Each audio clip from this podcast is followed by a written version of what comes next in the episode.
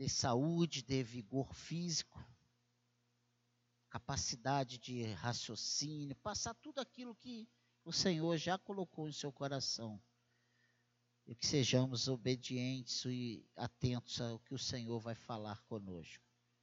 Nos abençoe e seremos abençoados. Amém? Bom dia, igreja, paz do Senhor Jesus. Vamos abrir nossa Bíblia em Apocalipse, capítulo 22, versículo 10.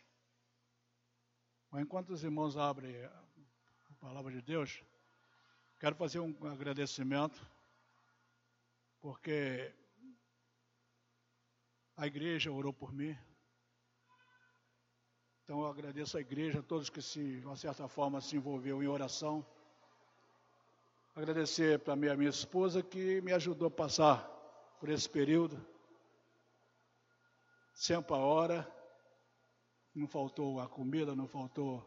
Vai tomar banho que está na hora, vem tomar café, já tomou água, já tomou remédio, as coisas de esposa que se preocupam.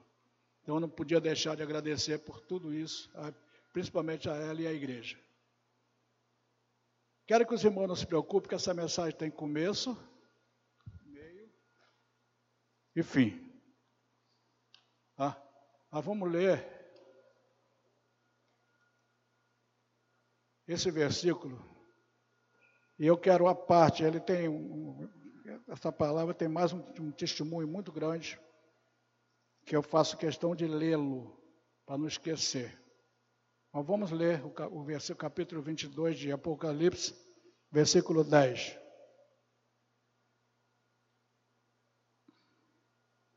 Amém? Apocalipse 22, versículo 10.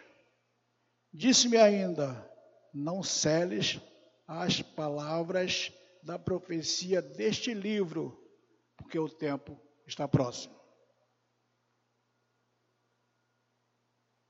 Pastor Daniel pregou aqui, finalzinho de outubro, comecinho de novembro. E quando ele pregou, ele pregou em cima de dois capítulos de Apocalipse. Capítulo 22, 21 e 22. Eu disse logo depois, entre tantas mensagens boas, esta para mim foi uma das melhores. Mas por que se ela foi uma das melhores? Se ele pregou dois capítulos, um versículo me tocou. Um versículo. Tantos versículos do capítulo. E eu fui degustar. Então, uma das coisas que foi falado no dia dessa pregação, a Carla repetiu depois, outro irmão repetiu depois, em outras palavras, é, se desligue, vamos nos desligar do nosso mundo, vamos sair dos nossos, nossos pensamentos, porque a gente muito faz, nós fazemos muitas viagens fora da igreja quando estamos na igreja. Assim como um versículo me tocou, quantos versículos não tem que tocar um de nós, e nessa hora a gente se distrai por alguma coisinha. Um aplicativo, uma conversinha do lado, um, um fogos que estoura porque o Flamengo fergou lá fora. Então, tudo isso, todas essas coisas nos tira o pensamento. Então, esses comentários é, é para nós termos uma, uma atenção maior. E quem quer ser reverenciado na igreja não é o pregador, não são os irmãos, não são os aplicativos, é Deus. E quando Deus pede atenção, é porque Ele quer ser reverenciado. Quando eu digo que eu vou ler a parte do testemunho, é porque lendo a gente anda mais rápido, porque o tempo é pouco para nós passarmos tudo isso. Quando nós escolhemos a SECAD, ou um santuário qualquer, para ouvir a palavra de Deus, eu não acho normal a gente se desligar em outras coisas a não ser ouvir a palavra. Vamos ler o testemunho aqui. No dia 17, o pastor pregou, os dois. No dia 17 de novembro, o Leandro pregou uma palavra aqui também. Ele acabou de pregar e eu falei para ele assim: Olha, você está certo. A palavra é dura. E você não se preocupou com quem ia ficar zangadinho. No dia 17 fui dormir bem e acordei com, as, com a perna direita inchada. Desatento, lógico, como sempre sou. Continuei meu dia normal, peguei o carro, fui dirigir, levei a Lúcia no médico na terça-feira. À noite, o técnico do computador foi lá em casa e ele olhou minha perna. O que é isso, seu Joaquim? Ah, não sei, a perna amanheceu assim ontem. É melhor só procurar saber que isso pode ser uma trombose e isso é perigoso. O que, que eu fiz? Quem é? Doutor Vangelotti. É? Doutor Vangelotti, estou com a situação assim. Corre para a emergência. Terça-feira à noite, dia 19. Chegando lá no hospital, primeiro milagre. Fui o primeiro a ser atendido na emergência. Primeiro. Tinha ninguém na emergência. A doutora me atendeu, examinou, seu Joaquim, isso é trombose. Pode tudo, indica que é uma trombose, o senhor vai ter que ficar internado. Essa palavra internado dói em qualquer um. Mas, doutora, o senhor que sabe, doutora, eu não sou maluco. Se ela disse que eu tenho que ficar internado, eu vou ficar internado. Eu já tinha levado o carregador de celular, já tinha levado o que mais? A Bíblia já tinha levado. Eu já esperava qualquer coisa. E ela me falou assim: só tem um problema. O senhor vai ter que fazer um Doppler. Isso só se faz em uma hora de expediente e amanhã é feriado.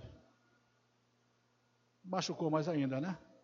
Até aí não estou dando nem, entre aspas, Deus não está nem nessa história por enquanto, né? É minha cabeça que está rodando. Peguei toda aquele papelada dela, fui para a emergência, já começou a me espetar por quando foi lado. Tudo bonzinho. E eu falei com a chefe lá da enfermagem da, da emergência que eu ia tentar fazer esse exame fora. Ela falou: ninguém vai levar o senhor a lugar nenhum. Não, eu vou, se eu conseguir, eu vou pegar um táxi, faço esse exame fora. Vai estar.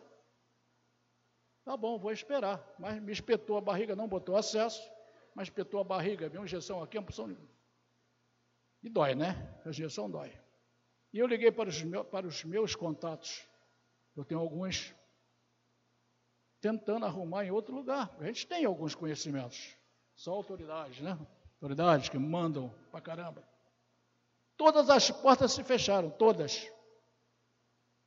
E eu, ainda reclamando, sentei numa cadeira totalmente desconfortável. Carlos esteve lá e viu. E ali eu passei a noite. Todos nós sabemos que uma emergência, um lugar de emergência é horrível. No dia seguinte, pela manhã, eu recebi uma cama, uma enfermaria. Outro milagre, rápido. Eu, isso era numa terça-feira, tinha uma pessoa desde sábado, só no soro, sentado numa cadeira igual a minha. O Carlos viu ele lá esperando uma vaga para fazer uma cirurgia. Sábado, domingo, segunda, terça de noite. Eu subi na quarta-feira, ela continuou lá. Por que, que eu estava sendo rápido assim? Fui para a enfermaria. Quando, eu, quando entrei na enfermaria, ou quando adentrei a enfermaria, o quadro era terrível. Tinha um sujeito entubado com 13 tubos de não sei o que, soro, entre outras coisas, 13, eu contei. Na frente do lado dele, um computador marcando o batimento cardíaco dele cada vez mais lento. Duas pessoas, uma mais nova e uma mais idosa. Depois eu fiquei sabendo que era esposa e filha.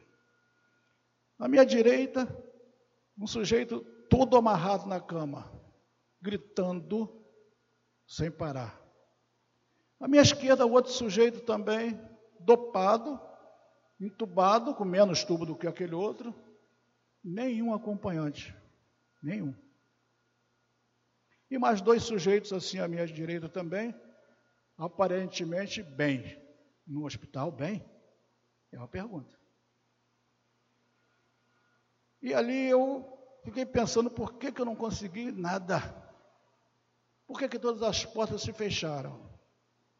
Senhor, o que que eu estou. Agora, agora lembrei que existe um Senhor. O que, que eu estou fazendo aqui? Senhor, o que, que eu estou fazendo aqui? Lembra o que que. Meus aleluias. Lembra a palavra que eu te toquei? Vamos abrir aí. 22, 10. Já li? Vamos ler novamente. Diz ainda: Não seles as palavras da profecia deste livro, porque o tempo está próximo. Tá bom, Senhor. E aí? Fiquei ainda rodando ali, pensando, perguntando com quem falar. Quem? Eu entendi que eu não podia parar, ou melhor, eu tinha que começar a falar coisas que muitas das vezes eu calei a boca quando muitas pessoas precisavam de ouvir uma palavra. E eu estava com a boca fechada. Quando inúmeras e inúmeras pessoas precisam de um, pelo menos um Deus te abençoe.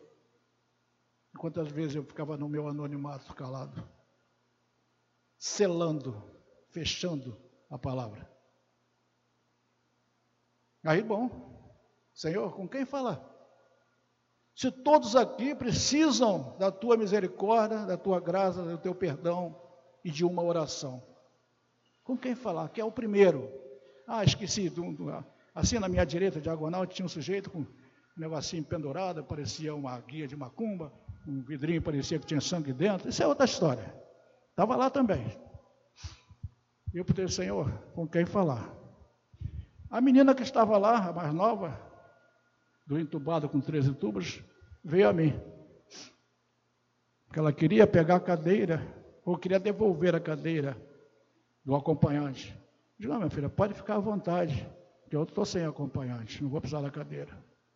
Ela começou a conversar comigo e eu perguntei qual era a situação daquele senhor. Estado terminal. E ali eu comecei a falar de Jesus para aquela menina. Prometi a ela que iria orar pelo pai dela. Ou seja, já não selei a primeira vez. Ela saiu, foi para a cama, voltou à mãe. Eu também falei de Jesus para a mãe dela. Prometi que iria na padaria. Até então, não estou. Ninguém me avisou que eu não, não podia levantar, não podia nada. Só me botaram lá. Eu falei de Jesus para aquela senhora também, ela já chorosa, coisa e tal. Vai morrer o marido, né? Ela saiu, foi para a cama dela, continuei na minha cama. E estou olhando o sujeito gritando. E gritando, e gritando. Tinha um acompanhante 24 por 24. Entrava uma, saía outra. Parente não ia nenhum. Duas pessoas pagas para isso. Eu levantei e fui lá conversar com ele. Ele podia falar, podia ouvir, podia raciocinar, podia responder. Tudo isso ele podia fazer, além dos gritos que dava. Eu comecei a falar de Jesus para ele, falar de Jesus. E, entre outras coisas, eu me identifiquei como pastor. E disse a ele que eu podia fazer, que eu não podia fazer nada, mas que eu podia orar por ele. Se ele aceitaria, se aceito. Orei e falei para ele, dependendo de você, eu posso até te batizar. Ela vai morrer, cara. Ele estava ali esperando para ir para casa, porque os médicos não podiam fazer mais nada por ele. Estado terminal também. Câncer comendo ele de baixo para cima, só grito. Ele aceitou. A gente fica feliz da vida, oba! Então tá bom, antes de eu pensar em procurar uma água mineral, qualquer coisa, batismo não tem esse negócio de ter que ser, depende das, das, das circunstâncias. E eu disse, você vai ter que responder uma oração que eu vou fazer por você. Tá bem? Sim, senhor.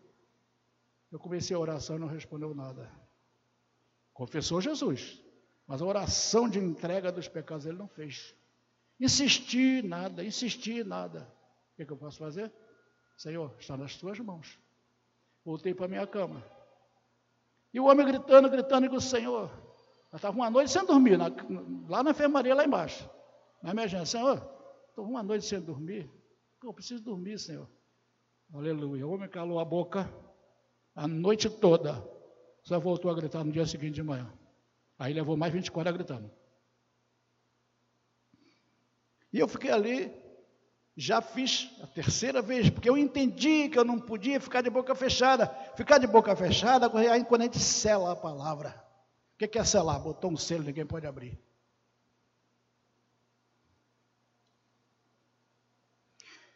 E ainda degustando esse versículo, fiquei imaginando comigo uma carteira de Só tem gente aqui, né? Uma carteira de polícia, autoridade no bolso. Dinheiro, por, por acaso eu tinha sacado dinheiro, o dinheiro estava todo no meu bolso.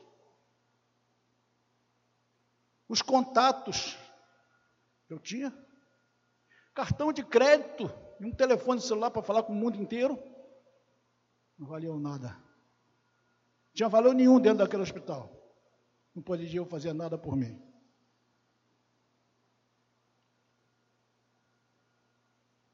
Continuava perguntando, perguntando, perguntando. Até então só tem três. Eu entendi. Quando eu perguntei por quem falar, Deus me mostrou aquilo tudo. Eu fui e falei com cada um. Entendi tanta coisa que no decorrer nós vamos tempo, vai ter que dar tempo. Tive alta na sexta-feira, teve a dificuldade de fazer o exame. Tomei uma chave de galão, o capitão oh, me deu uma chave de galão, eu quase que eu me perfilei, agora me atenda como cliente, como enfermo, mas deixei para lá, não perdi a paz em hora nenhuma. Na sexta-feira, o exame não conseguiu fazer, na quinta-feira, na quarta foi feriado, na quinta não, não, não, sujeito que estava lá só fazia, tem o de perna e o de braço, o de braço não faz de perna, melhora na perna, não cabe a cabeça de ninguém. Mas aí os contatos, dois contatos chegaram lá, um dos dois. Um é amigo do outro, que o outro é amigo do outro, só, só gente alta, graças a Deus por isso. Mexeram com os pauzinhos lá, daqui no dia seguinte, aquela que me deu a chave de galão já começou a me tratar com todo carinho. Ó, oh, que boa. Já, já, já resolveu o seu problema, você vai fazer seu exame hoje. O exame subiu. Eu trouxe o exame junto com o Uber, né? O Uber é aquele cara que leva você na cadeira de roda. E ela disse, daqui a pouco ela foi à cama. Olha, vou mandar embora, que o senhor está doido para ir embora mesmo. Né? Situação é essa, essa, essa e essa. E o senhor vai, fez tratamento e me encaminhou para a hematologista, que é justamente a, a médica que cuida de mim. Estava com as consultas marcadas para sexta-feira próxima. E ali naquela sexta-feira, que eu fui a. Estou pulando muita coisa aqui, tá, gente? Ah, sim, esse aqui é importantinho. É uma pessoa ligada da família, também teve trombose. Já tinha passado dois meses direto na cama, sem levantar. O pastor conhece ela, a esposa de um sobrinho da Lúcia. Dois meses sem se levantar na cama. Para nada só para o médico. Também molha, né? Situação financeira boa, a mãe à disposição dela, tudo na cama, comidinha, aguinha, tudo na cama, marido para pegar no colo, empregada para lavar roupa, banheiro e tudo mais. Dinheiro no bolso. Que o dinheiro, que não podiam fazer nada, ela teve que fazer os dois meses lá. E nós sabemos que o dinheiro, quem criou foi o homem que é a raiz de todo o mal. O tilintar das moedas e o barulho das notas que são contadas está afastando muita gente do caminho do Senhor. Estão dando muito mais valor ao dinheiro que a cama do hospital. Não desejar mais. Quando você é, é internado num quarto de hospital, tem acompanhante, televisão, você nem lembra de é, tudo ali à vontade. Você não vê miséria. Miséria você vê na emergência, na enfermaria, e você não pode fazer nada. Bom, nós, na sexta-feira, saí, fui a cada cama. Aquele que eu não falei, os outros dois que aparentemente estavam bem tiveram alta antes de mim na quarta-feira. Aquele que eu não, que foi o que eu falei que é aparente, com guias penduradas, eu só disse para ele assim: só Jesus pode fazer alguma coisa por você. Creia nele. Com que eu não falei que um cara que estava entubado lá, que nem se mexia nada, só toquei ele, pedi para Deus abençoar e embora para casa. Na sexta-feira fui a, doutora e ela disse para mim, entre outras coisas, doutora, é, como é que ela falou? Eu posso viajar? De jeito nenhum. A doutora, eu tenho uma viagem agora para o ano novo. Vai ser lá em novembro, hein? Ano novo, tem uma viagem 0,800, uma semana no Hotel Fazenda, tudo pago, tudo de graça, doutora. Olha, que, olha só o que ela me falou, que já não está dentro do nosso contexto. O senhor quer ouvir o que o senhor quer ouvir? Ou o senhor quer ouvir o que eu tenho que lhe falar? Fala, doutora. Outra coisa, dirigir só o ano que vem. Isso não está com muita coisa de nós aqui. Nós aqui, muitos de nós, queremos vir para a igreja ouvir o que queremos ouvir. E não o que Deus quer falar conosco. Se a palavra não está me agradando, que pastor chato. Quando essa mensagem nasceu, ela nasceu para a ovelha, não. Ela começou nascendo para os pastores. Primeiro, Deus começa lá por cima. Deus começa corrigindo os dirigentes. Nós não vamos ler versículo por versículo para nós ganharmos tempo. O, aí vem Daniel, que não é o pastor Daniel, o livro de Daniel, capítulo 12, ele já fala alguma coisa com referência a salvação lá do final de Apocalipse.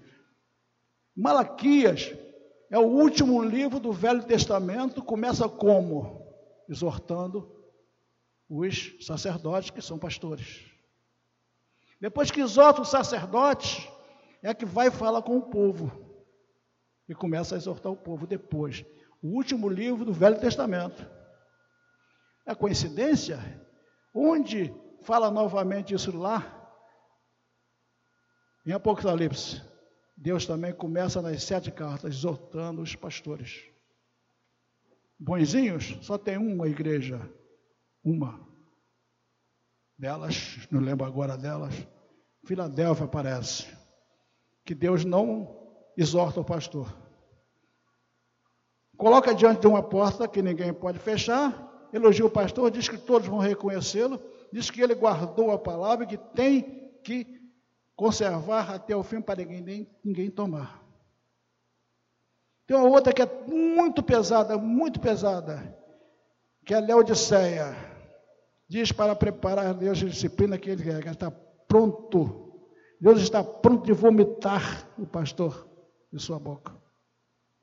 Que tamanho de pecado seria esse do pastor? Que, nós, que não diz, só diz que Deus está pronto de vomitar o pastor. As outras também, exortação ao pastor. Ele diz que disciplina aquele que quer, a quem ele ama.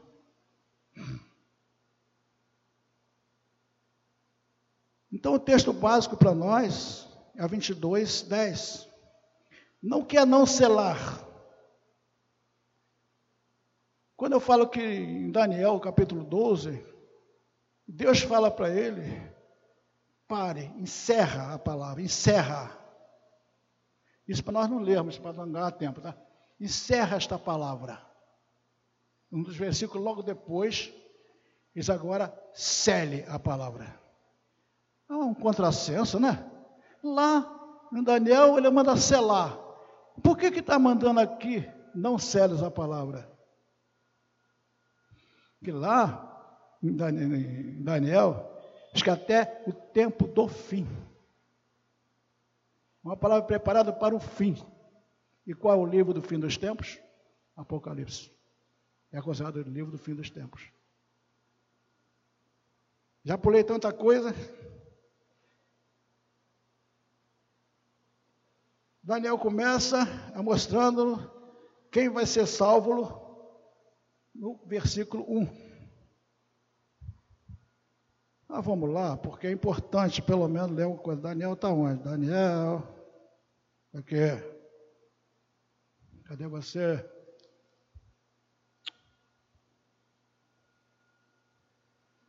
Daniel 12.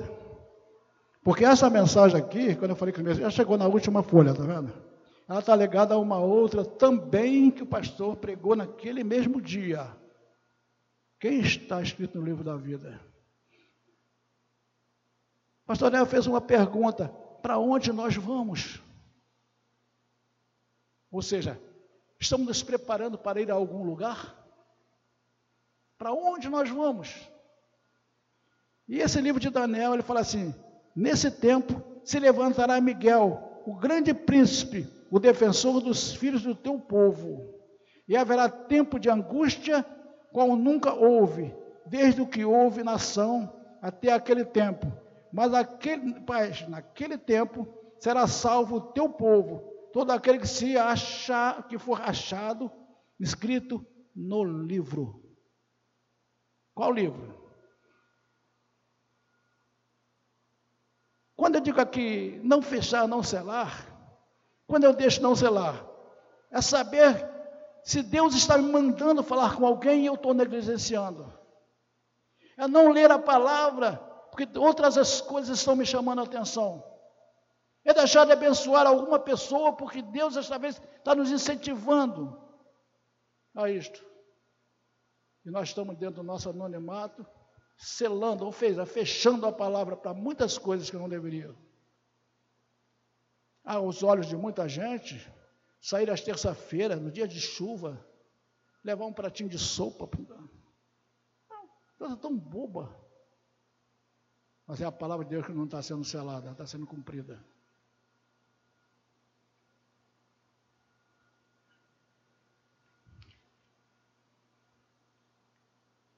Ouvir a verdade é não ficar procurando verdades onde não são, verdades que não são bíblicas. É não criticar sem entender e não questionar. Eu estou selando a palavra. Eu tenho todo o direito de questionar o pastor, o bispo, o padre, qualquer um. Eu não entendi. Por que isto?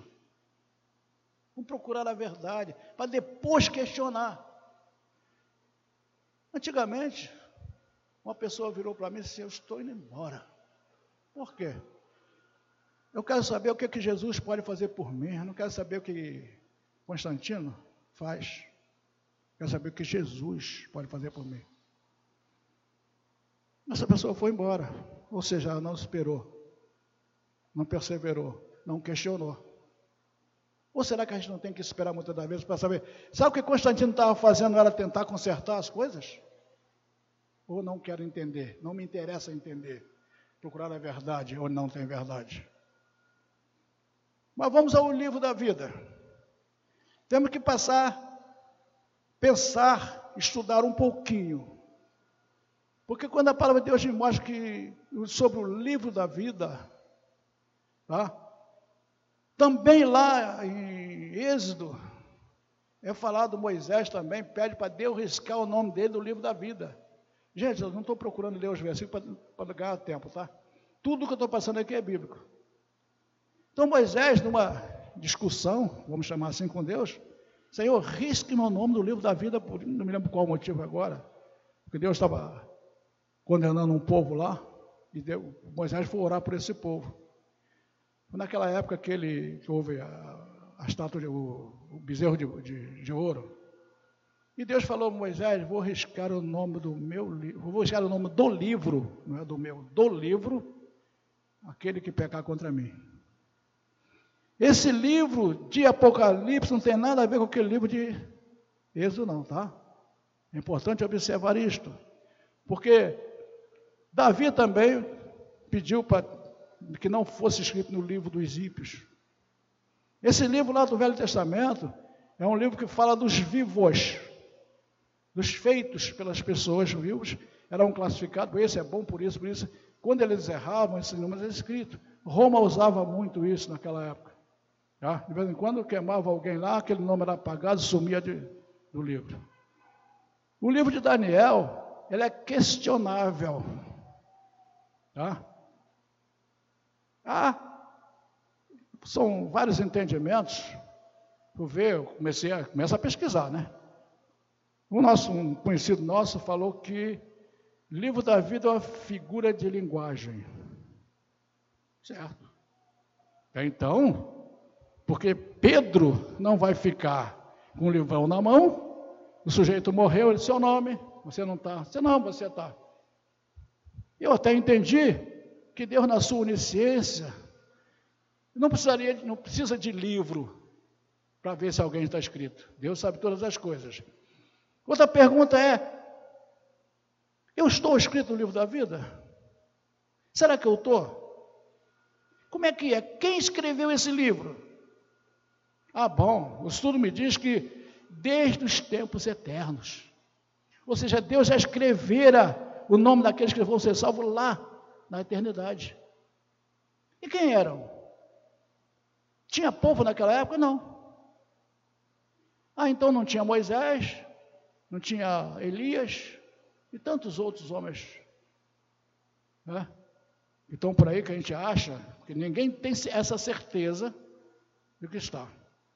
Mas a palavra de Deus também diz que nós temos direito de nos julgar se somos ou se não somos, através dos nossos feitos, através das nossas atitudes, se estamos errando ou não.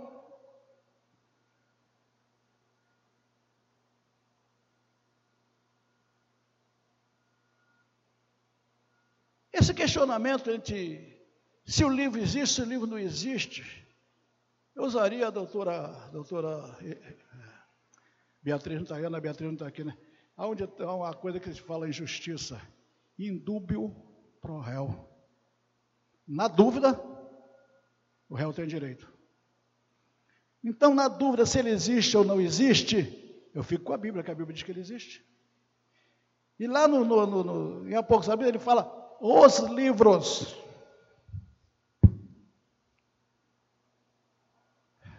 Vinte, onze.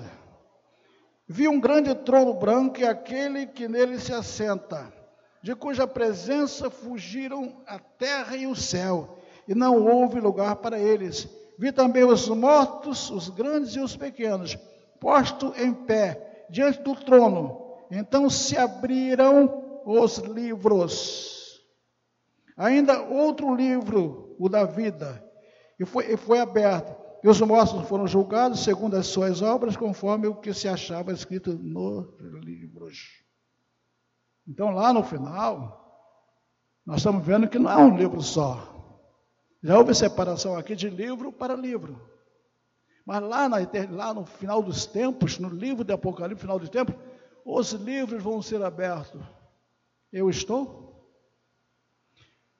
o que, é que diz no, no versículo 8 do capítulo 21? Foi citado na pregação.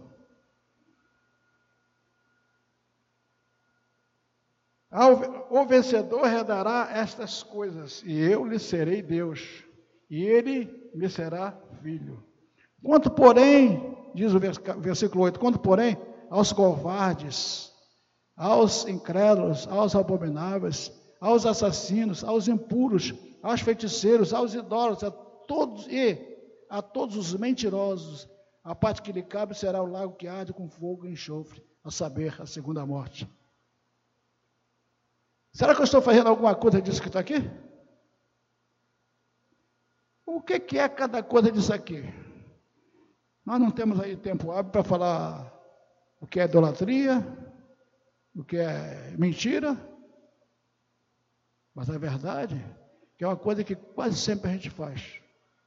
Eu não mato ninguém. Não estou apaixonado pela mulher de ninguém. Abre um parênteses. Vou visitar um amigo do pastor Daniel.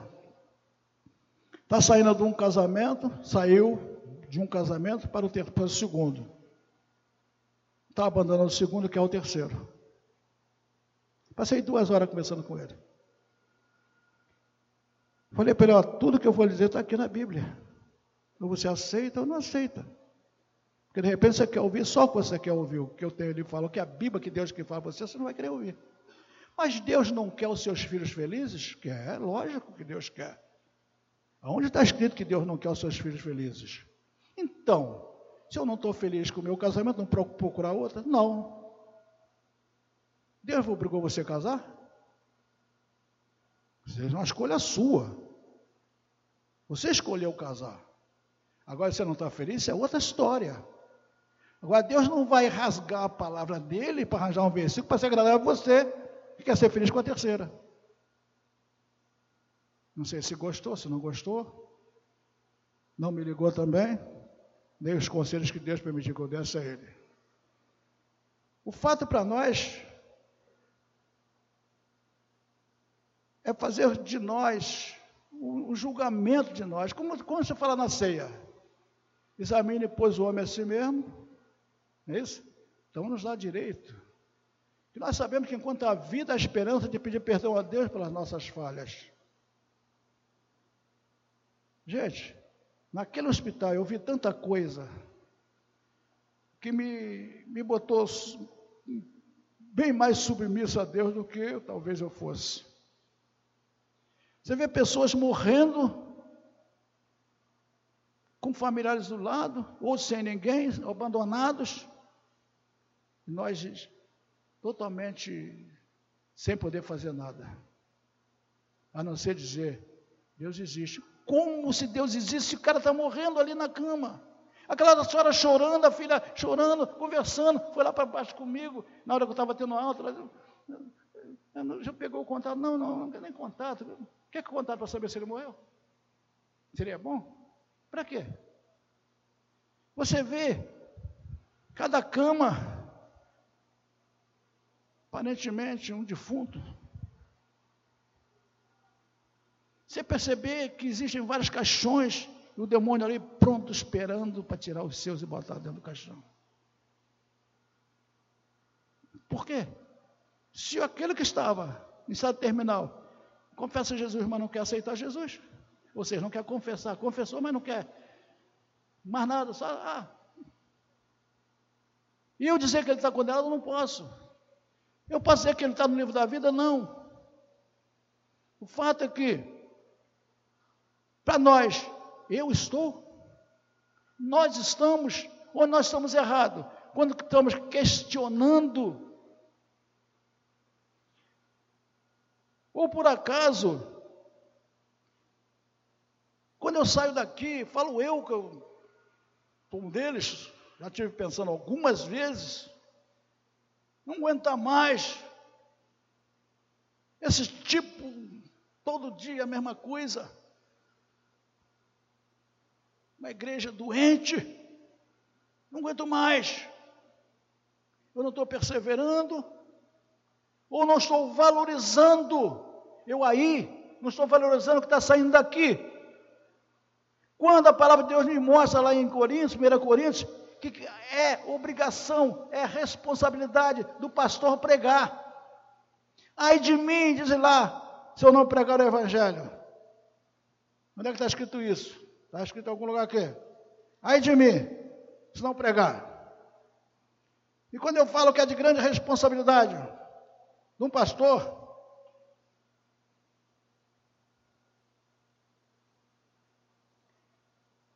Primeira Coríntios 9,16. A nós, pastores, é imputado a obrigação. Se pregamos a verdade, está incomodando, isso é muito bom sinal. Ninguém pode dizer aqui, agora vem aqui o pastor, agora vem um diácono, agora o pastor, com tanto pastor, tanto pastor para esse mundo afora, chamar um diácono para pregar. Será que esse diácono não vai falar muita coisa que eu preciso ouvir? Será que ele não está sendo veículo de Deus para falar comigo uma coisa que eu estou cansado de ouvir de pastor que eu não estou valorizando? Estou criticando? E eu critico, aí vou lá e acho que eu sou obrigado, o pastor é obrigado a pregar. É a responsabilidade dele, não ele vai estar incluso lá nas sete cartas, nas seis, porque tem uma que não fala. Ele vai ser incluído lá naquelas. E Deus vai vir com um cajado sobre aquele que você, mas eu não mandei você pregar. Quem mandou você selar a palavra? Quem mandou você não abrir e falar tantas as vezes que eu mandei você falar? Quem mandou você se esconder atrás da coluna? Quem mandou você chegar atrasado no culto da sua igreja? Porque possivelmente eu usaria você. E você sentiu isso, você não apareceu lá. Quantas vezes Deus está tentando nos tirar de uma reta que nós vamos certamente cair no abismo? Nós estamos temando que não queremos ouvir a verdade. A verdade Jesus Cristo. Ego sum, via veritas et vita. Nemo venite patri nisso per me. Eu sou o caminho, a verdade e a vida. Ninguém vem ao Pai senão por mim. Mas ainda não está na hora Jesus vir à terra.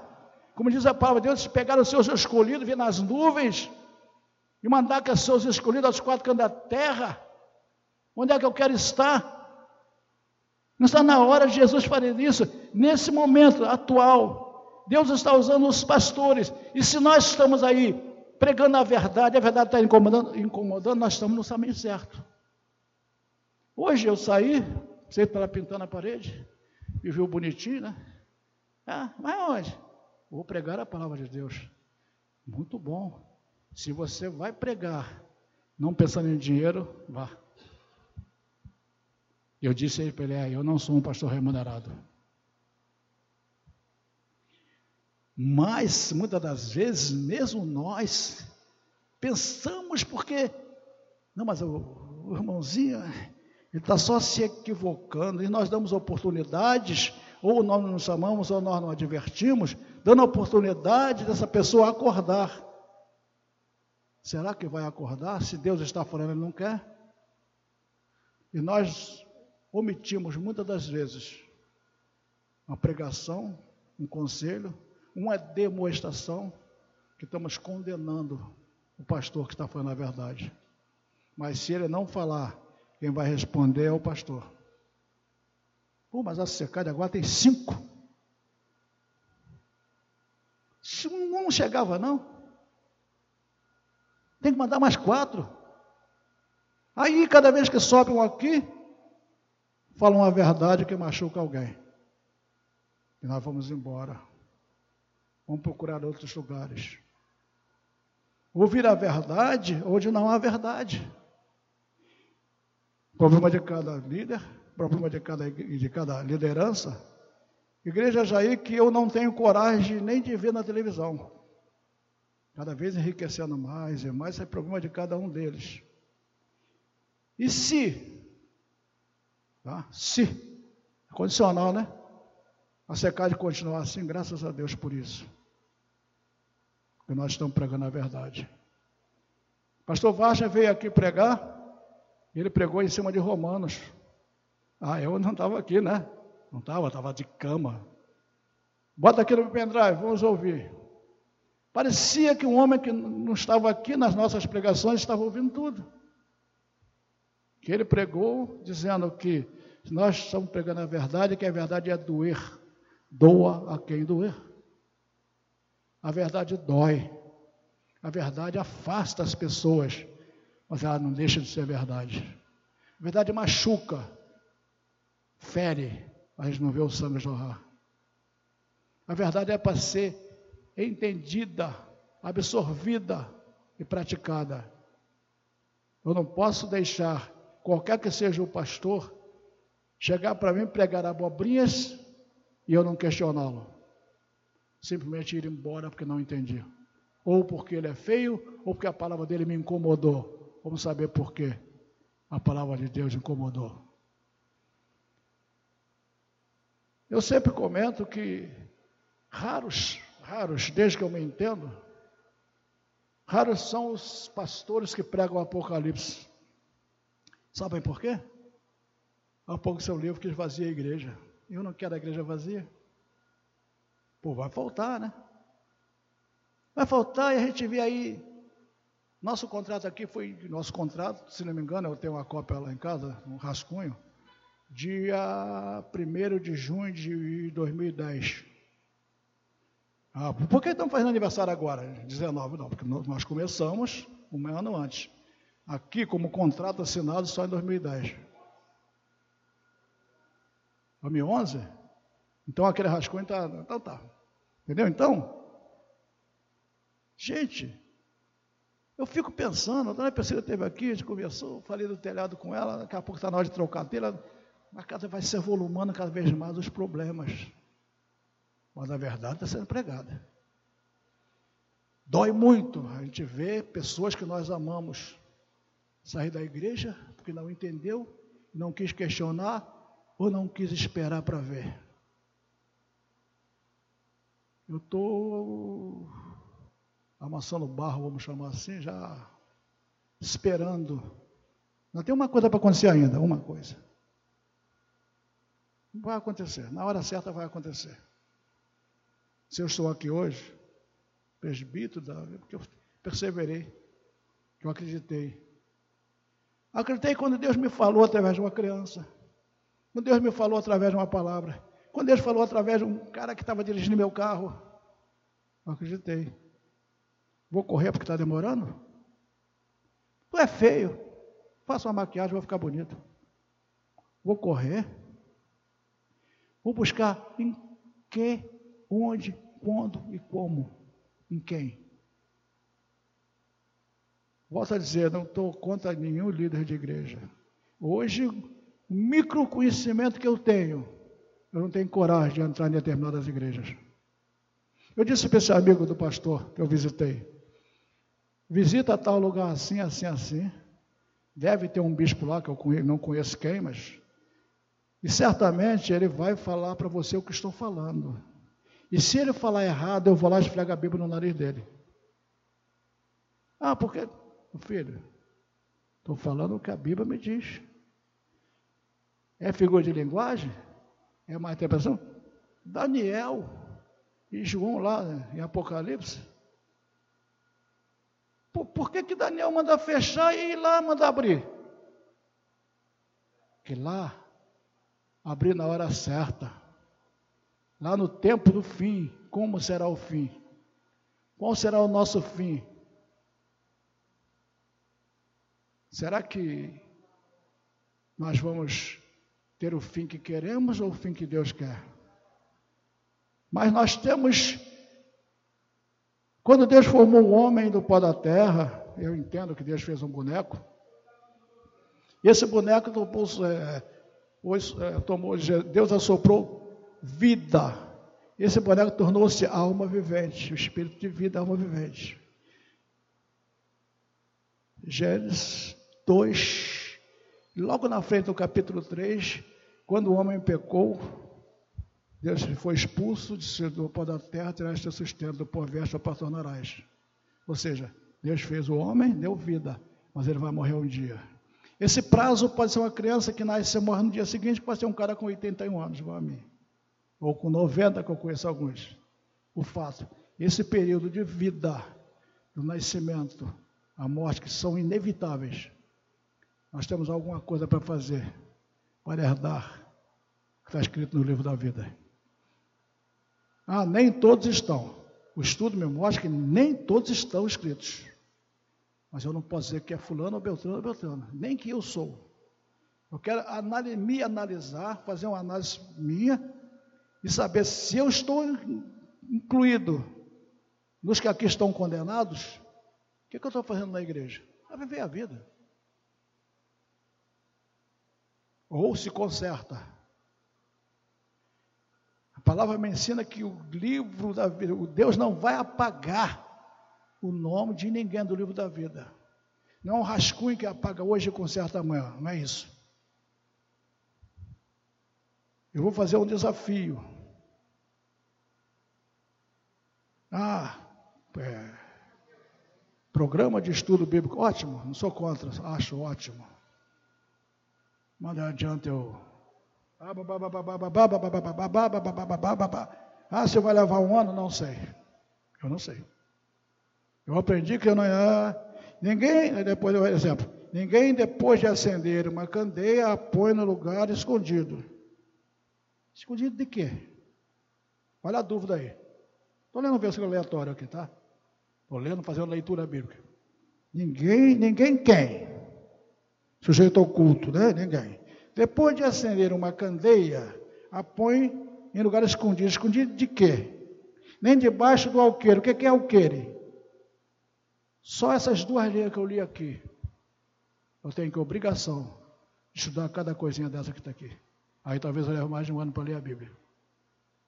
Aos leitores bíblicos eu aconselho isso. Não fica preocupado com um ano, não. Fica preocupado em entender. Ler é fácil. Entender É um pouco mais difícil.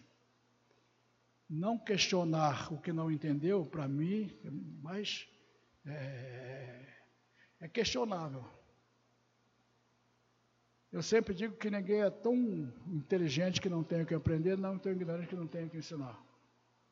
Não entendeu? Procure. Esse que não entendeu, eu sempre digo para as pessoas assim, tio, eu tenho muito que aprender contigo, dentro da sua profissão. De Bíblia não entendo quase nada, mas tenho muito para te ensinar. Amém?